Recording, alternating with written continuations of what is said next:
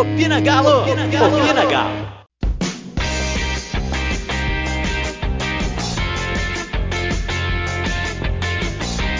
Fala galera, tá no ar mais um Opina Galo e hoje eu tô aqui de novo para poder falar desse time maravilhoso que essa semana, olha, é difícil passar uma semana sem ter uma treta no Atlético, do Atlético no Twitter. Mas assim, vamos falar sobre isso, vamos falar sobre o jogo treino, a gente vai falar sobre o Bustos, vem ou não vem. A gente vai falar sobre o lançamento da camisa no domingo. Tem assunto bom nesse podcast. E quem vai me acompanhar hoje é o Douglas. Douglas, dá um oi aí. Fala aí, gente. Fala Malu, fala Felipe. Tamo aí, né? Vamos falar do Galo, vamos falar das tretas do Twitter, vamos falar de tudo que envolve o Galo. Isso aí. E junto comigo tá também alguém que geralmente prefere ficar nos bastidores, né? Mas hoje, é, como eu tô aqui, ele vai fazer essa aparição especial. Então fala um oi com a massa, Felipe. Fala pessoal, bom estar de volta. Com o tempo fora, depois eu volto. Mas tamo aí, vamos falar do Galo. Interessa. Quando o mel é bom, a abelha sempre volta. Já diria grande poeta Simone Simaria naquela música. É delas, né?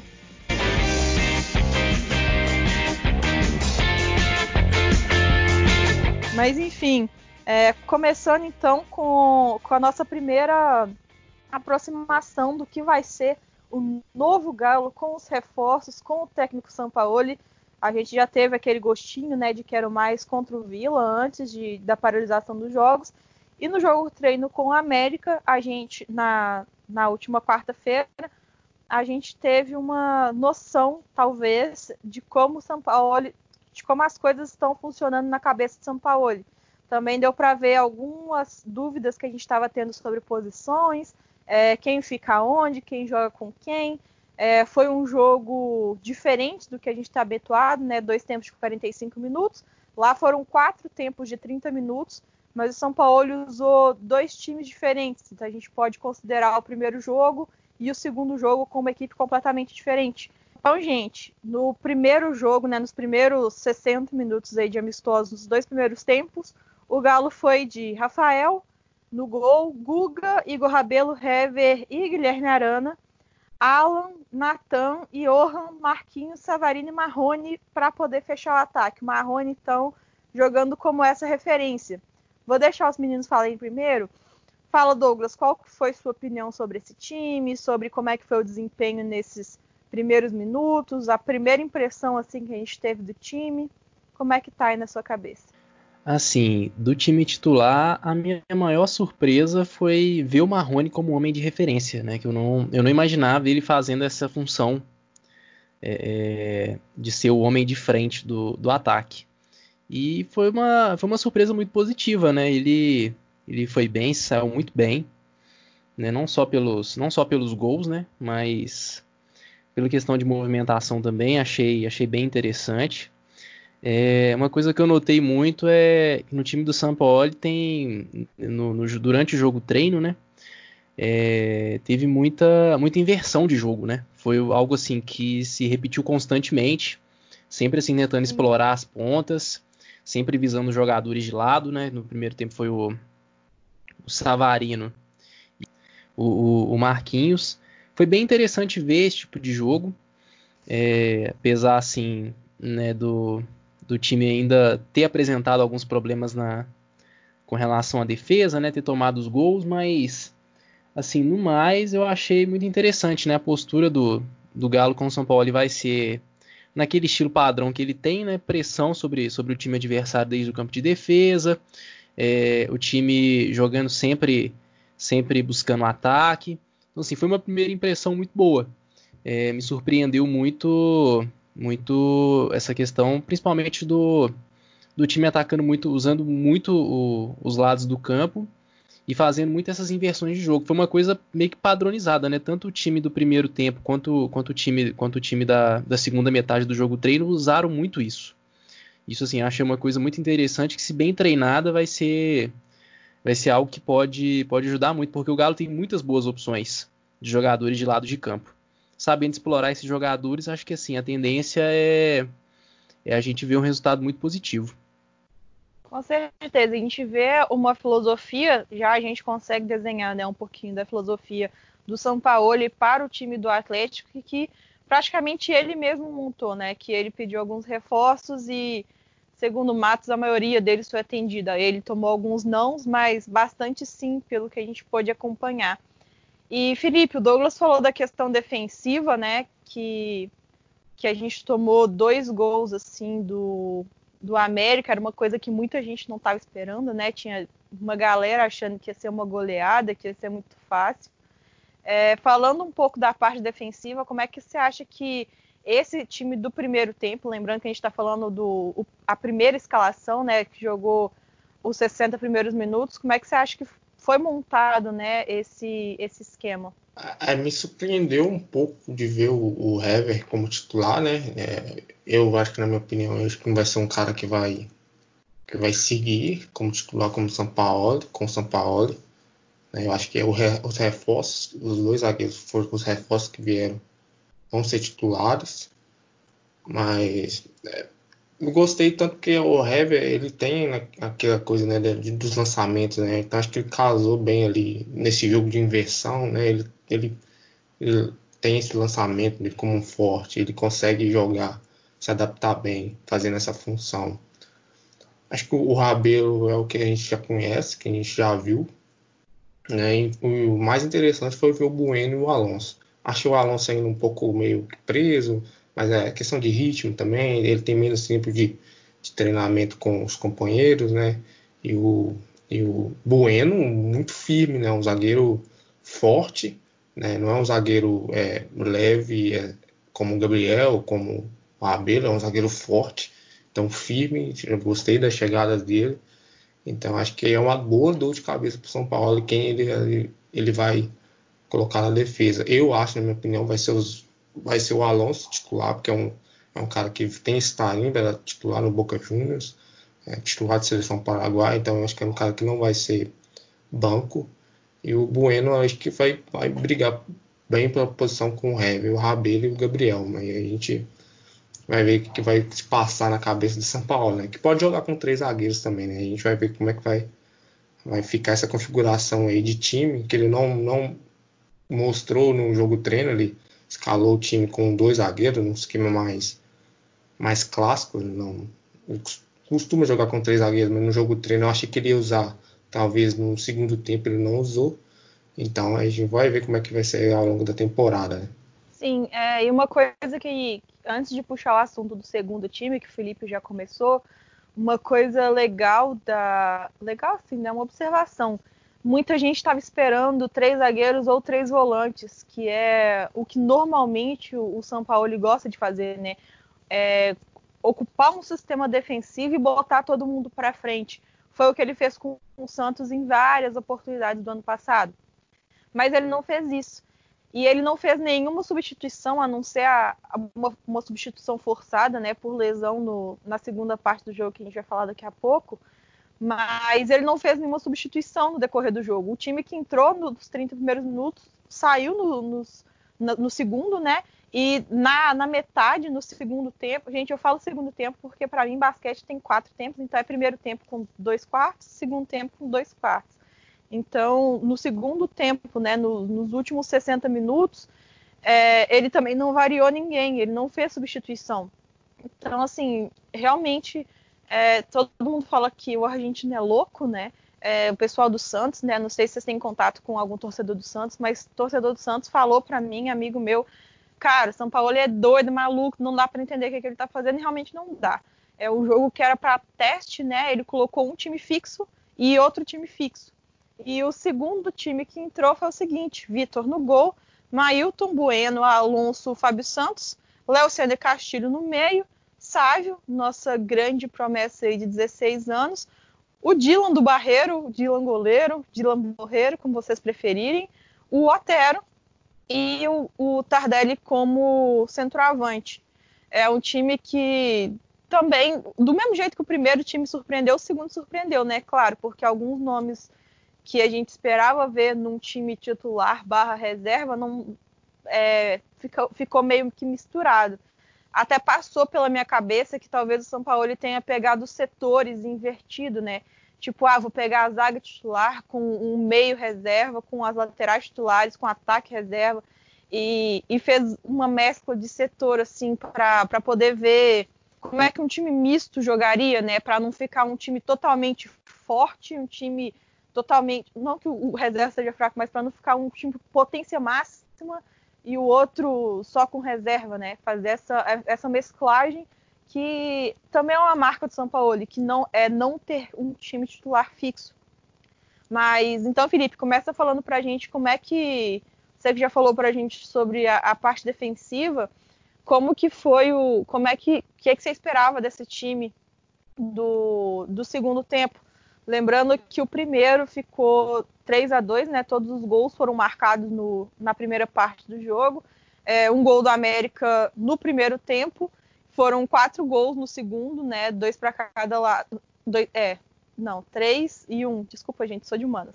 Mas quatro gols no segundo tempo e o terceiro e o quarto passaram zerados. Esse time que, que entrou depois não sofreu nem fez gols. Então fala aí pra gente, Felipe. O time do, do segundo tempo foi bom para a gente observar algumas peças individuais, né? alguns jogadores que a gente ficava um, um, pouco na dúvida, né? Como é que vai render nessa posição e tudo. Pelo pouco que a gente viu do Tardelli, na minha opinião, eu não gostei muito jogando como referência. Achei que ele estava um pouco meio deslocado, acho que ele estava talvez tentando entender um pouco do que, que a nova posição dele ia pedir. Não gostei, achei meio pesado. O Dilo Morreiro ele jogando ali mais centralizado, né? Ele até deu algumas assistências, tentou dar algumas alguns lançamentos, algumas assistências. Eu gostei porque ele tem um jogador que tem boa técnica, acho que ele vai se encaixar bem ali na, naquela posição, mas aí é questão de tempo, né? Ele é um jogador muito jovem, é questão de aprender. É, o Sávio, que foi uma surpresa né, de ver ele ali entre os veteranos do Atlético, entre os, que era um garoto de 16 anos, né? Então, foi interessante de ver, ele é bem atrevido, ele meio que não tomou muito conhecimento da zaga do América e partiu para cima, né? Então, foi legal de ver, né? um jogador para o futuro aí do Atlético, muito promissor, um ponta rápido, habilidoso, daqueles que o futebol brasileiro revela aos montes. Então, é um futuro aí para o Atlético. É, a zaga, já falei da zaga, né, que, que bem, acho que os dois reforços responderam bem. Mas é isso, acho que foi bom para a gente observar ali o individual, meio que, que depois da atualização do Tardelli ficou meio anticlínicas, aquele coisa que como meio jogadores também ficaram um pouco preocupados, então o jogo deu uma esfriada, né? Então acho que isso influenciou um pouco no, na reta final da partida. É, isso, concordo com, com o Felipe. E aí, Douglas, a gente teve que fazer uma, uma substituição forçada acabou que a gente conheceu um pouquinho né, do, do Giovanni, que entrou no lugar do, do Tardelli, que saiu lesionado. É, mas teve essa mudança aí que muita gente está considerando crucial, né? O próprio Tardelli já tinha dado uma coletiva, a gente já comentou sobre essa coletiva aqui no último episódio do podcast, que ele faria essa, essa função do 9 do São Paulo, né? Que ele estava treinando para isso. Não a base da gente saber se ele é titular ou, ou, reserva, né? A gente sabe que o Marrone, por exemplo, ele não rendeu de, de centroavante no Vasco e aqui já fez dois gols. Os vascaínos estão putos. Mas perder esse homem, né? Que se não fosse para ser referência como titular, era referência como um dos jogadores mais experientes, né? Para poder dar essa bagagem que a gente espera para o Marrone, para o Bruno Silva, para o próprio Giovani que entrou para substituir. Então, o que, que, você acha do panorama do jogo assim no, no, segundo, na segunda metade? E sobre a lesão do Tardelli, você acha que vai fazer falta? Não vai fazer? O que, que vai acontecer? Assim, Malu, falando da, da questão assim do panorama do jogo, aquilo que você falou anteriormente sobre a questão da mesclagem do time. É, se a gente for parar para pensar, isso vai ser uma coisa muito comum nessa temporada, né? Vai ser meio que uma temporada de exceção, né? Pelo que, por tudo que, por tudo que aconteceu da paralisação do futebol e por essa retomada aí com jogos aí muito um em cima do outro, então assim um calendário mais corrido, então a tendência de ter um campeonato longo, com pouca, poucos dias de intervalo, essa questão da mesclagem do time vai ser algo muito comum. Né? Não só em determinadas partidas, mas até durante os próprios jogos, né? com a quantidade de, de substituições que vão, vão, ter nessa temporada. Então, assim, é, é, se, o São Paulo, se o São Paulo tiver realmente pensado nisso quando fez o jogo treino, realmente foi algo muito, muito inteligente da parte dele. Porque isso vai ser algo muito comum daqui para frente. E assim, o time no segundo tempo meio que manteve o padrão né, do, do time do primeiro tempo. E eu gostei muito do Bueno. Achei a atuação dele, achei, achei um, um, um, zagueiro muito seguro, muito firme, como o Felipe falou. É, fora que também é, é, um zagueiro que sabe sair jogando com tranquilidade. Né? Um, um, do, um dos lances no, no, segundo tempo mostrou, mostrou muito isso. Ele é, o América no campo de ataque, ele conseguiu desarmar a jogada e conseguiu sair tocando com muita tranquilidade, muito seguro. Isso assim é uma coisa que me chamou muito a atenção. Achei, achei algo assim que pode ser muito útil pro, pro time aí ao longo da, ao longo da temporada. E o Savinho me chamou muita atenção. Achei ele um garoto assim inteligente demais nas jogadas que fez. É, não tava, eu não senti ele muito tímido, não achei ele bem solto do, no, no, no, jogo treino. As jogadas que ele fazia pelos lados de campo, assim, mostra assim, que é um garoto habilidoso e com visão de jogo, é, de bom passe, que encontrava os companheiros em boas situações. Achei isso muito, muito, muito interessante, muito bom. Acho que assim, se bem cuidado, se bem lapidado, vai, vai dar muito fruto pro Galo, muito fruto. E a parte triste foi a questão da lesão do Tardelli, né? Ali foi foi um momento assim que que todo mundo sentiu, né? Não só o time do Galo, mas o, o time dos jogadores do América, a comissão técnica do América também percebeu na hora que se tratava de uma lesão um tanto quanto grave, e aí, né, depois, depois do jogo treino a gente, foi, a gente ficou sabendo de tudo. É, é uma perda muito grande. Mesmo que o Tardelli não fosse titular na, na sequência da temporada, é, você ter um jogador com a experiência que ele tem, com a identificação que ele tem com, com o Galo, seria uma coisa assim muito importante, porque ajudaria Decisivo, muito a ti... né? Sim. Fora que também, pelo fato dele ser um ídolo da torcida, isso, isso poderia ajudar muito a tirar a pressão que muitas vezes pode acabar caindo sobre os garotos, como o Marrone, como o Bruno Silva, o, o jogador, os jogadores mais jovens. Né? A gente sabe que muitas vezes acaba tendo esse tipo de pressão. E você ter um jogador que é ídolo da torcida, que é experiente, que é bom, tipo assim, ajudaria, né? Um cara com, com as costas largas para aguentar a pressão mesmo que a torcida pode fazer em um determinado momento da temporada. E assim, você perder esse jogador não só pela questão técnica, mas pela referência que ele tem num todo, é algo assim que, que acaba sendo, acaba sendo um, um pouco prejudicial. Né? O, o Tardelli é, é um jogador muito importante. E aí perder ele dessa forma, assim, perder por lesão já é uma coisa, já é uma coisa ruim. Perder por lesão num jogo treino, acho que assim é, deixa um sentimento assim mais pesado. Né? É, a previsão de, de retorno, aí, infelizmente, é de torno de, de, seis meses, né? então praticamente perde 2020 todo. Então, assim, é uma, é uma ausência que vai ser muito sentida. Assim, não só no elenco, mas principalmente para a torcida. Com certeza.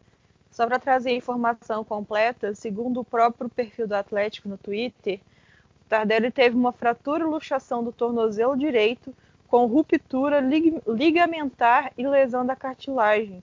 Ele passou por uma cirurgia hoje, na quinta-feira, dia 16, e postou um story dizendo que estava tudo bem na medida do possível, né? A cirurgia deu certo e agora é a recuperação. Quem disse que ele vai ficar sem jogar até o final do ano foi o presidente Sete Câmara, o Sérgio. Então a gente fica aí, a gente estava com uma expectativa muito grande, né? Eu lembro quando o Tardelli chegou, todo mundo ficou com uma expectativa boa, né? Do retorno dele, um grande ídolo. É, talvez jogasse aqui até o final da carreira, né? Mais uns dois anos aí. E acontece isso. A gente tem um histórico de azar desse, né? O, o Blanco ele completou, o Henrique André postou acho que 752 dias é, de lesão, sendo que ele está aqui no Atlético desde 2018, então mais tempo parado do que jogando. E, e ele lesionou das três lesões que ele teve seguidas, duas foram em treinos. Não foi nem em jogo treino, foi em treino normal. É, a gente teve o Jair que se lesionou é, durante um treino também. É, talvez por isso a, a, ausência dele assim no, no jogo. E, e, é um jogador que está em fase de recuperação, né? Ele, o Keno. É, o Keno também estava fazendo um trabalho à parte. A gente viu lá no. Deu para ver no aquecimento para o jogo treino, o, o Jair e o Keno treinando à parte, talvez voltando à condição física, né? Chegou aqui meio gordinho, mas é mandar energia positiva, né, para o Tardelli. A gente sabe o tanto que ele vai fazer falta por todos esses motivos que o, que o Douglas já disse. E para puxar o, o assunto da falta do Tardelli, fica mais evidente que a gente vai precisar de alguém da posição, né? Antes era uma coisa que, que pela gente aqui mesmo no podcast foi falado, foi questionado. Será que precisa mesmo? Será que dá para aproveitar é, com o desempenho do Marrone no primeiro tempo do, do jogo treino? Muita gente falou assim, cara, é o Marrone e não precisa de mais ninguém. E agora com o Tardelli fora, a intensidade pela busca de um outro camisa 9 aumentou. E a intensidade, a necessidade, ela aumenta a agressividade, né? A gente já falou questão de, de agressividade no mercado. E, e, então a gente intensificou as, a busca pela notícia do Bustos, né? Que, que foi um cara que a gente já falou no podcast, já falou milhões de lives, é, várias, várias pessoas, jornalistas, comentando sobre eles tem muito tempo, né? Que, que ele já é falado. E agora parece que tem uma proposta final na, na mesa do Talheres sobre a contratação dele. É, gira em torno de 7 milhões e meio, segundo as, a informação que está rodando aí, né? Vários jornalistas já postaram sobre. E essa, essa proposta, eu creio que eu vi no primeiro no Twitter do Pazini, se, do Gabriel Pazini. Se não foi lá, me peço desculpa, mas eu vi foi lá que eles que eles têm uma proposta nessa proposta de 7 milhões e meio até o dia 19 de julho, que é no próximo domingo. Então, é uma proposta que o Galo fez e eles têm até dia 19 para poder aceitar ou não. Seriam 7 milhões e meio de euros por 70% do, do Bustos. E essa venda é uma venda interessante porque ele tem proposta do Milan, né, ainda segundo o Pazini. É, o Milan fez uma proposta por ele, mas o Talheres acredita que o busto dele quer muito vir para o Atlético por causa do São Paulo, fator São Paulo, né? Diz que o São Paulo conversa com o cara todo dia. Fica imaginando, né? Os dois lá trocando um zap, um manda foto de agora. E diz que o Bustos quer vir muito para o Atlético. E aí para o Taleres é interessante porque o Bustos é um jogador de 21 um anos, com números muito bons para a idade dele, né? É referência lá no time já. E mantendo 30% do jogador, com a valorização que ele pode ter, que o Taleres espera que seja muita, é, eles vão receber muito mais dinheiro do que se vendesse direto para o Milan, né? Que é direto para a Europa e perdessem essa porcentagem é basicamente o, o, negócio que a gente fez com o Prato quando a gente vendeu ele para o São Paulo. A gente ganhou dinheiro em cima do dinheiro quando o São Paulo, o São Paulo vendeu né, o, o Lucas Prato. Então, é, colocando essa necessidade em voga e tudo que, que envolve nessa negociação, um jogador promissor, o que, que você acha do, da vinda do Bustos, Felipe?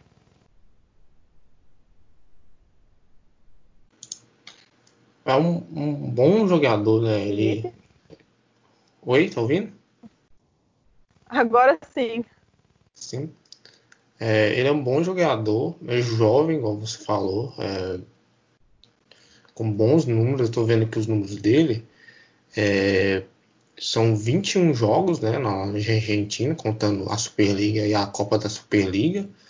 São 9 gols, na verdade, 10 gols e 4 assistências. Né? São, são bons números. Ele joga num clube pequeno da Argentina, que é o Talheres. Então, é um jogador baita promissor. Então, acho que o Atlético trazer e, e com a, a mão do São Paulo aqui, tem tudo para fazer muita grana nele lá na frente, e fora o retorno técnico, né, que é o mais importante.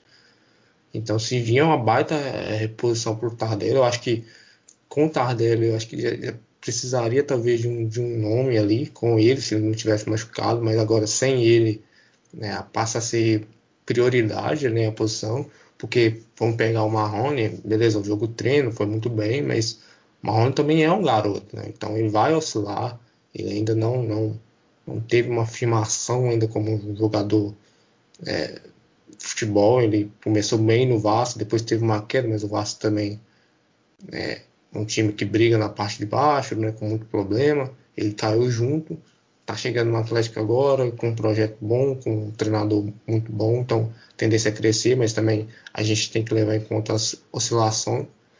E o Bustos é um jogador mais firme, né? Com nove gols no campeonato argentino, é muito bom esses números, então acho que se o Atlético conseguir trazer esse cara, vai vai dar muito bom. Eu acho que a, a gente tem aí um, futuro com ele ali na camisa 9.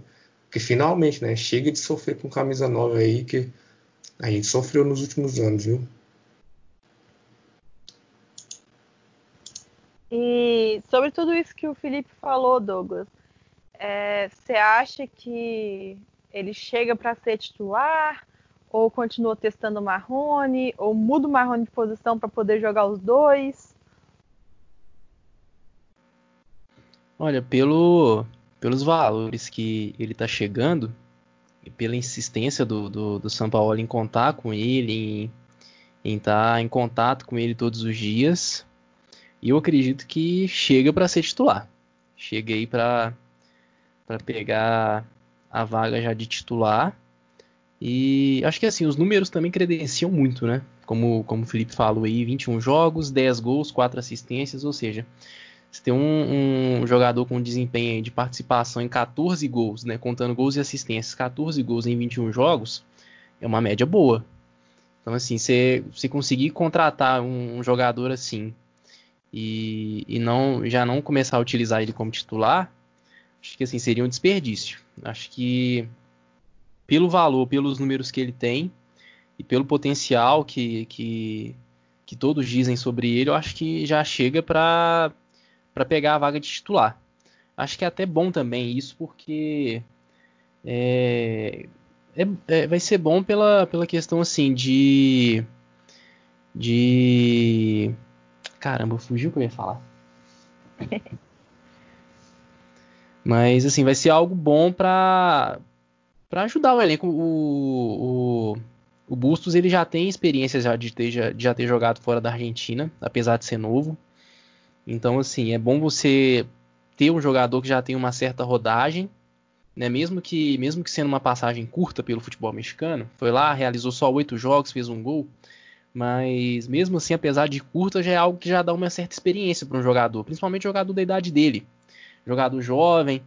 Então, assim, é, é, ter um jogador com esse tipo de experiência pode ajudar muito a gente na, na temporada. Então, assim, é, é, muito isso. Acho que assim, os valores e, e, o, e os números que ele tem na, na, pelo Talheres a, credenciam ele a chegar aqui e ser, e ser titular. Ah, com certeza. Ele jogou no Pachuca do médico do médico do México. Eu odeio esse nome porque eu acho muito engraçado, dá vontade de toda vez que eu falo.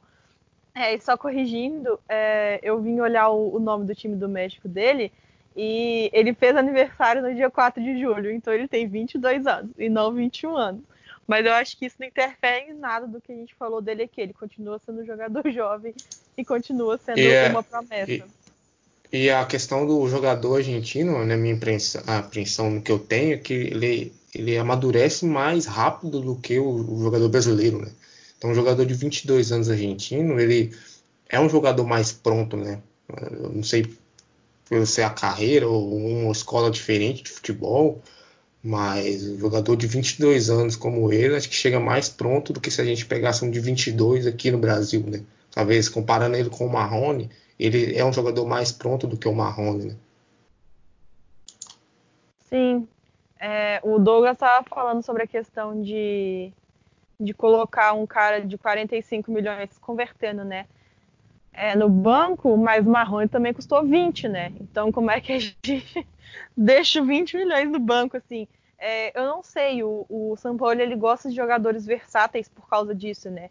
Porque ele pode brincar com eles dentro do campo. Ano passado, para efeitos de comparação, a gente via, por exemplo, quando o Casário jogava de ponta, ele invertia o lado do campo com o Otero o tempo todo. Eu não gostava dessa formação porque, para mim, o Casares não rendia de ponta e o Elias não sabia armar. Então, o time ficava errado. Mas essa, essa inversão ela acontecia frequentemente. E quando a gente tem atletas mais qualificados para poder fazer esse tipo de, de, jogada, né? Isso fica bem bem bom assim, né, para o ataque. A gente vê, por exemplo, o quarteto de ataque do Flamengo, se a gente tiver que citar um exemplo atual, nenhum dos quatro jogadores do, do ataque deles, o Gabriel Barbosa, o Everton Ribeiro, o Arrascaeta, eles não têm posição definida, tipo, ah, eu vou jogar fixado de nove, eu vou jogar fixado de ponta. Não, eles trocam entre si o tempo todo. E é essa mágica do Mister aí que, que já ganhou tudo e que pode ser exemplo né, para outros times que têm jogadores tão qualificados quanto. E só para dar uma passada, que a gente já falou de tanta gente chegando, né? Nesse episódio em, em anteriores, vamos falar agora de jogadores saindo. Informação do Fala Galo. O Elder Santana, de 27 anos, ele foi o, o 13º jogador a reincidir contrato com o Atlético só nessa temporada. Então, olha quantos caras que tinha aí. O Helder, eu lembro dele com 17 anos jogando na base, ou menos, muito tempo. Nunca se firmou como titular, é, nunca teve oportunidade no, no, time titular do Galo, deve ter feito, se fez meia dúzia de jogos, mas ele estava emprestado para um time com um nome muito estranho, é, São Joanense de Portugal, e ele tinha um contrato até o final do ano, rescindiu de forma amigável. É, os outros 12 jogadores são Alex Silva, Danilo Barcelos, Patrick Lucas Cândido de Santo, Yuri Leonan, Vina, o Hulk, né, Carlos Gabriel, o Dodô, Clayton Maiton, e Michael Bolt. É, fora os, os, os, que rescindiram, né, é, tem alguns ainda para rescindir, como Ricardo Oliveira, Mansur, Lucas Hernandes, Ramon Martinez e Zé Wellington, que estão fora dos, dos planos é, alguns atletas foram emprestados para outros times. O Vitor Mendes, zagueiro, ele foi para o Boa Esporte, deve disputar o, o, Campeonato Mineiro, né? O Ralf foi para o Coimbra, também é, deve disputar o Mineiro, esse restinho de campeonato. E o, o Capixaba e o Guilherme Santos também são atacantes, foram para o Coimbra. Então, o Galo e o Coimbra tem essa parceria legal, porque o, o Coimbra também tem relação com os Menin, né? Então, o Galo vive emprestando, tem mais jogadores do Galo com o Coimbra. Então, só a título de informação assim, é, não é só jogador chegando, são jogadores saindo também. É uma reformulação completa, desde o time de transição, que já foram dispensados cinco ou seis atletas, até o, o time né, que, que a gente vê, o profissional que a gente vê entrando em campo. O, alguns titulares absolutos, tipo o, o de Santo, né, que foi titular muito tempo, o Patrick, que foi titular muito tempo, o Ricardo Oliveira também, né, na, na falta do, do de Santo. É, jogadores assim que, que eram considerados titulares e hoje, completamente fora dos, dos planos, fizeram a rescisão. É, então, agora, aproveitar que eu falei dos meninos, né? Aqui, família maravilhosa, os meninos, a gente sempre tem que falar bem deles. É, ainda falando do Fala Galo, o Menin, ele deu uma. Não o Rubens, o Rafael, o filho, o que é do Conselho do Galo. Ele deu uma entrevista para o Fala Galo ontem, se eu não me engano, ou anteontem, enfim, o link tá lá no canal. Procura o, no canal do Fala Galo, porque essa entrevista, cara, é sensacional. Ele fala de muitas coisas legais, ele fala sobre investimento, ele fala sobre o futuro. Então, é um jabazinho aqui, é, mas é porque é legal mesmo de ver. E recortando uma das coisas essenciais que ele falou foi a questão do estatuto é, que a gente tem que modernizar o estatuto. Sim. Ai, saco! Sim. Uma das coisas legais que ele falou foi a questão do estatuto. É que o Sete Câmara já falou sobre a questão de modernizar o estatuto, o Betinho já falou, o Silo já falou em live que eu participei junto com ele. E é uma coisa muito. Te, teve até um, um Twitter, eu não sei se existe ainda, que é o Renova Galo, que falava sobre mudança de estatuto. Então, assim, é uma coisa que tem muito tempo que já está na boca do, do atleticano, né? Na mente do atleticano, pensando sobre isso. E o que, que, vocês acham sobre isso, dessa alteração que a gente acabou de falar, alteração no futebol, com tanta gente chegando, tanta gente saindo, que está acontecendo desde a base até o profissional, e agora essa mudança de estatuto que pode mudar completamente o como funciona, né? Quem manda dentro do Atlético. É, fala primeiro, Douglas, o que, que, você acha assim, dessas mudanças? O que, que você, acha que vai ser bom? Você acha que vai ser ruim? Você acha que tem que fazer mesmo? Ou tá bom do jeito que tá? Assim, falando antes sobre a questão da reformulação do elenco, é tipo assim, as rescisões foram só com jogadores que não vão fazer falta nenhuma, né? Graças a Deus. É, estava falando aí do Helder, eu lembro que ele chegou a jogar na, na época do, do time B do Galo, né? O Galo, durante Sim. um tempo, teve um time B para tentar reaproveitar alguns jogadores aí que não seriam utilizados no, no time principal. Ele chegou a atuar, fez alguns golzinhos, mas nunca foi aquela coisa assim de aquele jogador que chamava a atenção, né? Então, acho que assim, não vale a pena você ter despesas assim, ano após ano, ano após ano, ano após ano, com, com, com jogadores que você não vai utilizar no seu time principal. Acho que assim, ficar é, mantendo esse tipo de, de, de jogador é, é, é, ter despesas que podem, podem ser melhor utilizadas em outros jogadores, em em qualquer outra coisa que possa ser útil para o clube. E com relação a, a essas reformulações no estatuto e tudo mais, é, acho que é necessário, né? Acho que assim, conforme o tempo vai passando, as coisas vão mudando e o clube precisa acompanhar esse ritmo de mudança, né? Não só dentro de campo, mas fora de campo, porque as coisas que acontecem fora de campo também influenciam muito a questão do, do presente e do futuro do clube, né? A gente vê aí exemplos positivos e negativos aí em outros clubes Brasil afora de situações que aconteciam internamente e que acabou de certa forma influenciando tanto para o bem quanto para o mal é, é, de, é, dentro de campo. Então assim a, a, mudança do estatuto ela, ela pode ser uma coisa muito boa porque é, é, é, é preciso modernizar, né? Acho que assim, é preciso conseguir acompanhar as mudanças que acontecem, né? É, o Galo não pode ficar muito para trás nisso mais. Né? Acho que assim, o quanto antes puder fazer e, e, ser feito de uma maneira muito bem feita, que garanta o, o futuro do Galo, acho que assim, pode ser, pode ser muito bem-vindo. E Felipe, ainda nessa linha, qual que é a sua opinião? Ah, é parecido com o do Douglas, né? Não vou nem me alongar muito, porque tudo que ele falou é o que eu penso. Já me falei aqui em, em outros programas. É, o futebol precisa se modernizar. A gente não está mais na década de 70, na década de 80, onde as coisas eram feitas no amadorismo, né? Então a gente já já está no 2020, então o futebol mudou, é, o mundo mudou, então não, não cabe mais a, as mesmas práticas de antes né, agora. Então o Atlético está seguindo um caminho que parece bom, né? Eu acho que o Sete Câmara, depois de tanto tempo, depois de tanto erro, de tanto apanhar, acho que ele entende que o Atlético precisa disso. Quem está por trás dele também entende isso e apoia ele, por isso o apoio. Então é isso. Eu acho que futebol precisa se modernizar, porque gera muito dinheiro, né? mexe com muita gente. Então não dá para continuar é, em práticas obscuras, é, coisas meio no amadorismo. A gente tem um exemplo do, do nosso lado de como que as coisas no amadorismo acontecem, né, de como que um, um dirigentes é, mal despreparados fazem com o clube e, e destruíram o, o, o, rival, né? A gente está todo dia vendo o que está acontecendo, eles estão né, praticamente vendendo almoço para comprar a janta.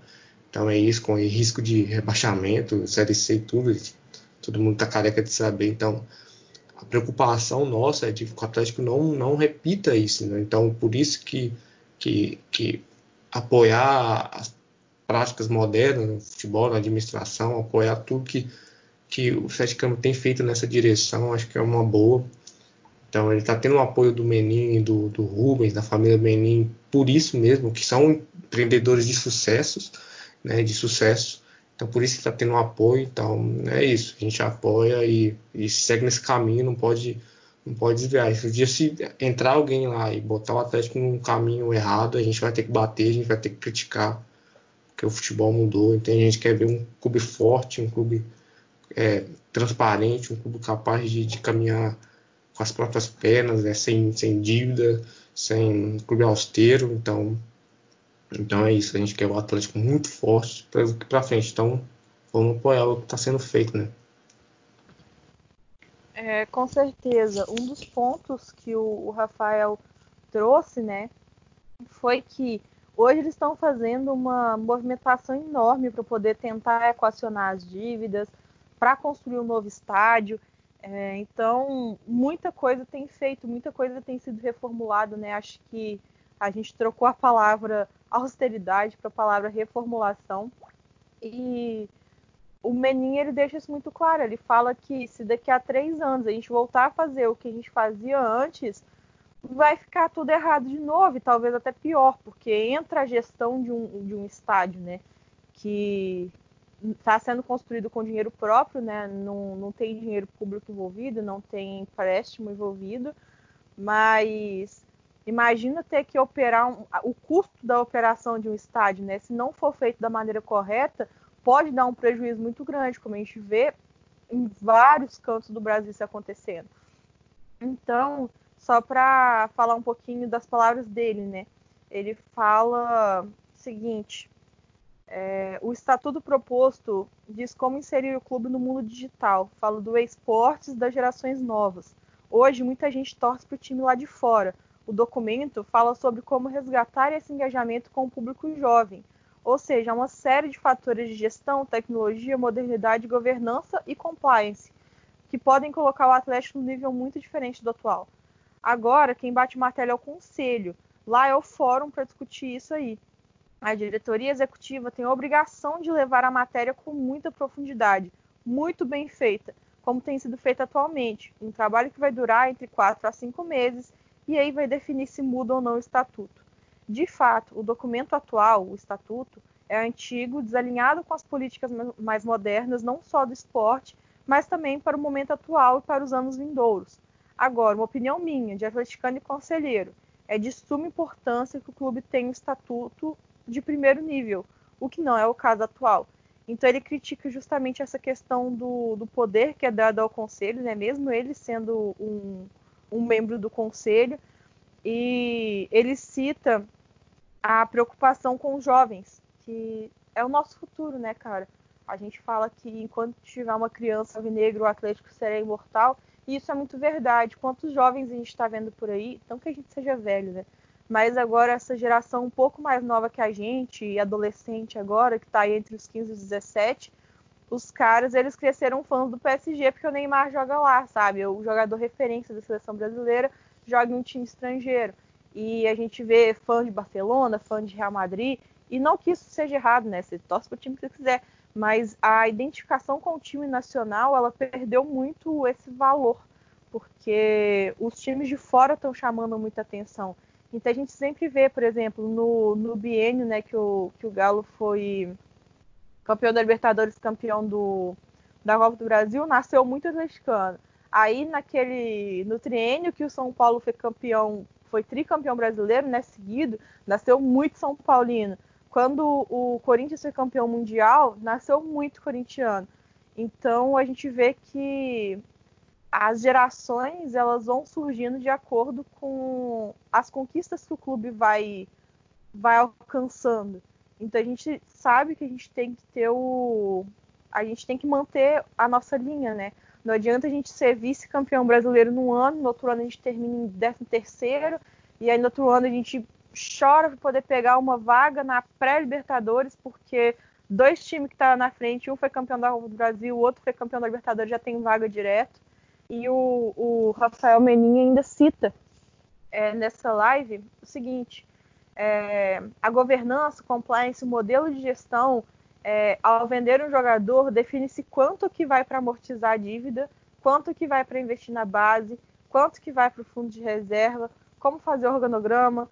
É, ele também define os salários é, de, e, quem, e, como se contrata salário tanto de funcionário quanto de, de, jogador, né, de todo mundo. E além disso, ele define a descrição de cada cargo, quanto deve pagar, como que é remuneração variável, como é que é fixa. Então, assim, esse estatuto, pelo que a gente ouviu do, do Rafael Menin, ele vai englobar muita coisa que é de suma importância, principalmente por isso que o, que o Felipe falou, que lá no, no rival aconteceu de dirigente dando, assinando para si mesmo aumento é, e dando é, premiação uma atrás da outra, às vezes premiação de, sei lá, o time venceu um jogo, bora dar premiação para todo mundo, sendo que não é assim, é um jogo comum. Então eu acho que essa reformulação, por tudo isso que a gente falou, ela vai ser bastante importante. E aí já chegando no, no fim do episódio, a gente estendeu um pouquinho, né, falando do, do jogo treino, mas é, falando já de novidades, o, no domingo, no dia 19 de julho, o Galo vai lançar o um novo manto, né? E como é que tá as expectativas? Eu não vi o manto ainda. É, alguém podia me mandar, né, para eu ver. Eu ia, eu ia guardar segredo, mas eu não vi. Eu tô ansiosa para poder ver como é que vai ser o desfile ainda tenho traumas do desfile da Puma. É, quero muito ver como é que a Lecoq planejou, né, para esse ano. Já foi tudo meio que atrapalhado pela pandemia, mas vamos firme, né, na, na live domingo às 16 horas. Como é que tá o coração, Douglas? Nossa, tô com muita expectativa. Acho que assim, o primeiro ano da, da Lecoq eu gostei muito do uniforme. Achei esse uniforme muito bonito, pegou referências muito boas para poder fazer o uniforme, né? Tanto, tanto do uniforme de goleiro quanto do, do uniforme número 1. Um, pegou assim. Eu gostei muito das referências que fizeram. Acho que assim, foi uma, foi uma jogada muito inteligente.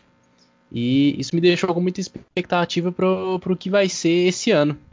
Eu estou muito ansioso, não vi prévia nenhuma ainda, não, não vazaram nada, então eu tô assim, na expectativa muito grande de domingo para poder ver como que vai ser esse novo uniforme. A expectativa, acho que assim, tá lá em cima por conta de tudo isso.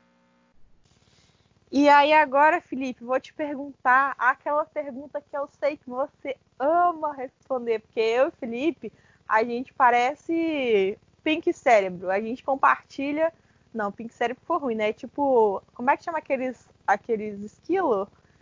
Enfim, é, a gente divide as mesmas ideias. Então, fala um pouquinho dos nossos convidados para a live, Felipe. Então, é, é legal, né? O Atlético chamou é, dois cantores aí. É, o, acho que eu vi uma matéria do Henrique André que o Felipe Roth ele não quis cobrar cachê, né? O atleticano. Uhum. É, isso é muito legal, né? Então, né, tá fazendo de coração. Todo, todo mundo queria estar nessa live, né? Se, fosse, se eu fosse um artista, queria também cantar no, numa live do Clube do Coração. E a Gabi tem a polêmica, né? Do Twitter, da, da dela a camisa do Flamengo e tudo, mas assim, eu acho que o problema não é a Gabi. Eu vi muita gente pegando no pé dela. O problema não é ela, ela, ela é uma artista, né? Ela é do entretenimento, ela estava participando de um programa que ela precisava do apoio do público para vencer, né? Então acho que o problema não é ela, o problema é o marketing do Atlético, né? talvez não teve o cuidado, né, de, de olhar, de escolher, talvez, de, de de ver que isso poderia pegar mal, né, por se tratar de um, de um clube rival do Atlético. Então acho que o Atlético foi muito na sede de ah, vamos pegar a Gabi, porque ela, ela tá hypada aí no, no, no meio, tem muito seguidor, tá levando muita gente aí com ela, então vai ser bom, vai ser bom para a live. Acho que o Atlético foi muito na sede ao pote e esqueceu desse detalhe, né? Que é muito importante para a torcida. Eu, eu mesmo que não quis dar muita opinião, porque eu acho que quem tá bravo é, de ter uma, uma, pessoa que vestiu uma camisa do Flamengo recentemente fez um vídeo, está certo. Acho que quem também minimizou também, eu não vi nenhum problema.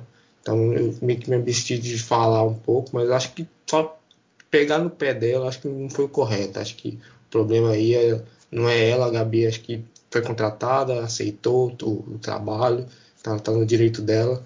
E o problema é o marketing. Precisa, o marketing do Atlético melhorou, mas ainda precisa tomar alguns cuidados, né? Ainda teve problema nos últimos anos, né? Com o desfile. Vamos ver o desfile como é que vai ser. Espero que não tenha nenhuma polêmica. Então, vamos ver. Acho que precisa ter mais cuidado, tem que tomar um puxão de orelha ali para esse tipo de coisa não acontecer mais daqui para frente. Com certeza. Eu que sou da área de marketing, é, a, a, eu não sou da área de publicidade, mas eu já tive com gente da publicidade falando que não existe publicidade negativa. Toda publicidade é publicidade. Então, mesmo essa, esse bafafá negativo que deu em torno da Gabi ser flamenguista e não em relação ao talento dela, eu particularmente nunca ouvi ela cantar. Então, é, isso gera também uma raiva pro clube ficou praticamente um dia inteiro flamenguista falando que ela é atleticana e atleticano falando que ela é flamenguista. E ninguém conseguiu definir nada. No fim das contas, ela tá ganhando dinheiro dela, ela tá fazendo o marketing dela. E, e ganhando com isso, né? Porque no final das contas, é, existe torcedor, existe profissional. O, eu, no Twitter eu até comentei lá, comentei com a Gé Meirelles, grande amiga minha, beijo pra Gé que o problema não foi ela ser contratada, o problema foi ela ser contratada como torcedora, coisa que ela não é. E a gente vê, por exemplo, o Dudu Nobre, que cantou no, no aniversário de 111 anos do Galo, mas em momento nenhum ele foi apresentado como torcedor atleticano Dudu Nobre. Todo mundo sabe que ele é flamenguista. E, cara, podia trazer a Ive. A Ive também é ex-BBB, que é assumidamente cruzeirense, né? Ela já falou isso, até no programa ela falou sobre, que, que é uma, uma, uma personalidade pública.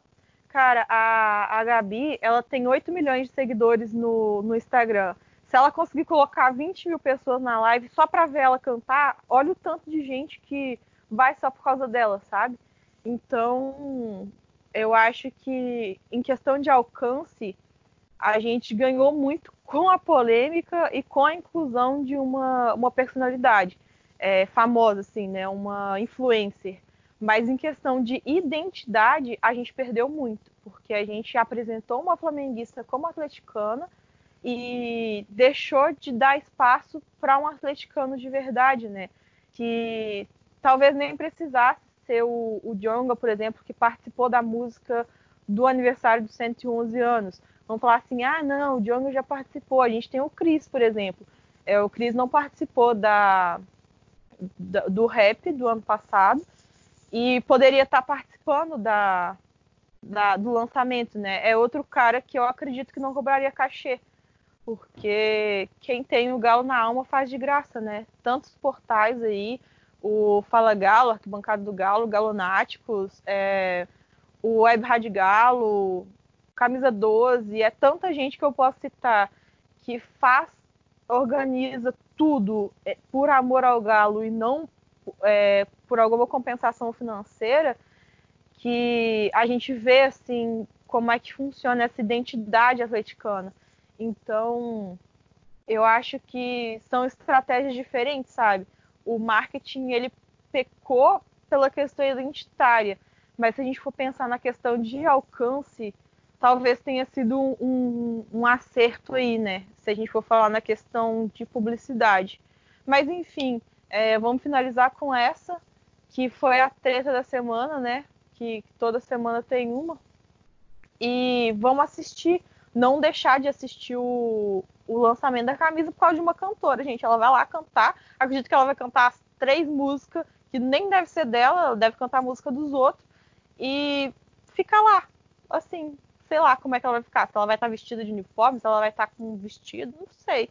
Mas ela vai ser um enfeite lá na, na live para poder trazer o público dela, que no final das contas é o que importa, né? E vamos assistir, vamos conversar sobre. É claro que se fizerem cagada, nós vamos comentar as cagadas que fizerem, mas não vamos deixar de assistir porque eles fizeram, eles cometeram esse erro de identidade do atleticano. Eu confio na Lecoq, eu sei que eles vão, que eles fizeram um trabalho bonito, né? A camisa já deve estar pronta, acredito. E ficar aí por essa definição. Lembrando que tem muita gente na expectativa que o Bustos pode ser anunciado nessa live, porque o, a data do segundo, né, os jornalistas, a data do, da oferta ela expira no domingo. Então, quem sabe a gente tem essa novidade aí na, na live. E acredito que vai ser bem legal. O, o, último lançamento ele não foi só online, né? Ele foi presencial, mas teve transmissão no, na TV Galo. E, cara, foi massa. Eu assisti tudo, umas. Nossa, passou de quatro horas de live, mas foi, foi bem massa. Então é isso, galera. É, opiniões finais. Primeiro no Felipe. Bom, é isso, né? Deu pra falar de tudo, né? Os assuntos da semana. Bom estar de volta. Não sei quando que eu vou estar aqui de novo, mas estou sempre no, nos bastidores, né? Acompanhando, ajudando a editar, lá no Twitter. Então, foi muito bom, muito bom participar de novo. Malu mandou muito bem. Valeu, Douglas. Muito bom ter sua participação aqui. E é nós, a expectativa da volta do Mineiro aí. A expectativa é o que move a gente, né? A expectativa e a ilusão no caso, acho que está movendo bastante o atleticano. E aí, Douglas, palavras finais. Assim, só dar uma última opinião sobre a questão do marketing, né? Ele meio que oscila, né? Ano passado eles mandaram bem demais, né? No, na, no aniversário do clube, com aquela ideia do, do, de juntar rappers atleticanos, juntar um monte de personalidade atleticano e, fazer tudo o que fizeram na semana do aniversário do Galo, que foi sensacional. E esse ano vem e fazem isso, né? Então tá uma coisa meio inconstante, né? Mas agradeço aí o convite mais uma vez. Muito bom estar com vocês. É, espero poder estar aí mais vezes e tamo junto. É isso aí, galera. Então, como vocês já sabem, é, segue lá o arroba Pinegalo para poder ficar por dentro de tudo. Os nossos arrobas estão lá no perfil para você seguir cada um de nós também. Não deixe de acompanhar as redes sociais do Galo, né? Que é sempre bom avisar. O, é arroba Atlético em tudo. Acho que até no TikTok deve ser. Se você tem TikTok aí, é, vale a pena seguir o Galo. O Galo monetiza tudo isso, todas as interações, todas as curtidas, todos os comentários, seguidores. Então, é possível, dentro de, um, de uma estratégia de marketing, monetizar isso. Por isso que é, é sempre importante. E para a gente é importante que vocês sempre estejam comentando, para a gente saber que a gente está fazendo um bom trabalho, para saber onde ir, o que gravar nos próximos episódios. E lembrando que a gente tem um grupo no WhatsApp para poder falar sobre o Atlético. Lá a gente interage, a gente conversa o dia inteiro. E se você tiver interesse de participar do grupo, é só mandar uma DM lá para qualquer um de nós do Opina ou para o arroba Pinagalo, que a gente te acrescenta lá. Então, é isso, galera. Muito obrigada por terem ouvido até o final. E nunca se esqueçam, aqui é Galo, porra. Opina Galo! Opina Galo!